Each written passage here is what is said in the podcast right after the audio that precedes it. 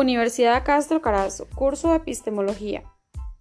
Educador promotor de la calidad, elaborado por Kaylin Méndez. ¿Cómo podemos fomentar la calidad de la educación? La calidad educativa hace alusión a cómo se lleva a cabo este proceso de formación cuando los resultados y los efectos de la educación son valorados de manera positiva por la comunidad.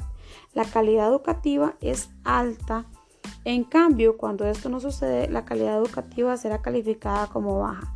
Existen muchos factores que inciden en la calidad educativa, además de la pedagogía, como es, por ejemplo, los tipos de contenido de las instalaciones donde se enseña, la validez o la utilidad de los títulos otorgados. Los docentes debemos de ofrecer a nuestros estudiantes un servicio educativo eficaz que procure dar una formación integral, teniendo en cuenta sus necesidades, potenciando sus conocimientos, sus capacidades, sus destrezas y sus actitudes, que les permitan afrontar exitosamente los desafíos de la vida adulta y favorezcan la construcción de una sociedad más justa y fraterna. El maestro en la innovación educativa del siglo XXI asume un gran reto donde enseñar en el aula es solo una porción.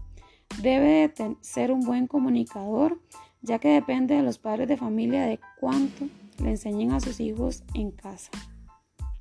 El docente del siglo XXI debe dedicar tiempo a planear, a una educación más de contextos, basados en proyectos, en recursos educativos rastreados en Internet y debe luego ir al aula a enseñar con herramientas didácticas mucho más cautivadoras que las de antes, porque el reto para cautivar el aprendizaje del siglo XXI es mayor. ¿Cómo es el rol docente en el proceso educativo? El perfil del docente, que se asume como un profesional, un elemento muy importante en referencia de profesionalización de los docentes que permitiría entre otras cosas, la capacidad para comprender, para atender y para resolver la complejidad de las situaciones cotidianas de lo escolar como parte de su labor pedagógica.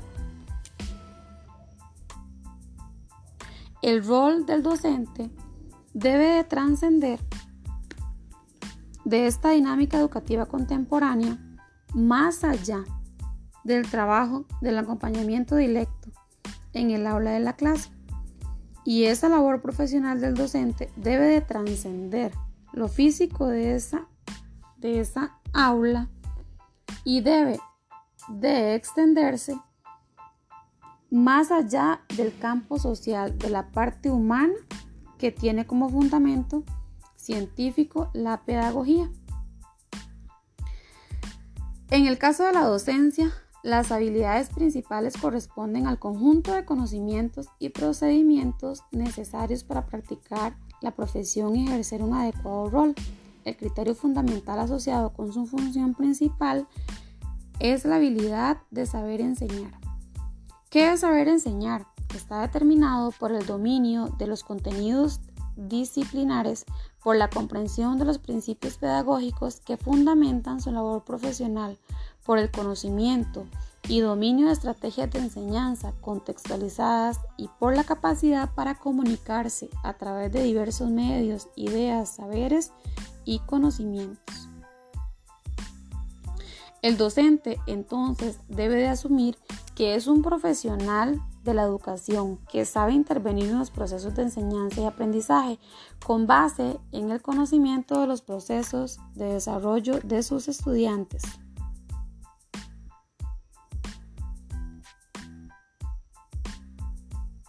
El docente debe de tener en cuenta que, por lo tanto, debe planificar, organizar, desarrollar y hacer seguimiento a las situaciones de aprendizajes, secuencias didácticas y con atención a la diversidad, siempre en búsqueda de mejorar la práctica educativa escolar. Concretamente, en la evaluación es importante valorar la progresión de los aprendizajes, implicar a los estudiantes en el proceso, trabajar de manera colaborativa, ojalá en conjunto con todos los docentes. Es importante Evaluar los procesos y no solamente los resultados, evaluar no solo los conocimientos, evaluar tanto lo que el alumno sabe como lo que no sabe. Ir más allá de la evaluación del alumno. Incluir en la evaluación tanto los resultados previstos como los no previstos. Evaluar los efectos observables como los no observables. La evaluación debe ser debe estar contextuada. Los docentes debemos de tener claro que somos los que brindamos la enseñanza a los niños, jóvenes y los adultos. Y que al ser un profesional de la enseñanza, el docente es el responsable de guiar a los estudiantes en su proceso de aprendizaje. Como punto muy importante, debemos de reconocer que la calidad de la educación es tanto un derecho fundamental, además de ser eficaz y eficiente, debe respetar los derechos de todas las personas, ser revelante, pertinente y equitativa y debe de ejercer el derecho a la educación. Es esencial para el desarrollo de la personalidad e implementar todos los derechos.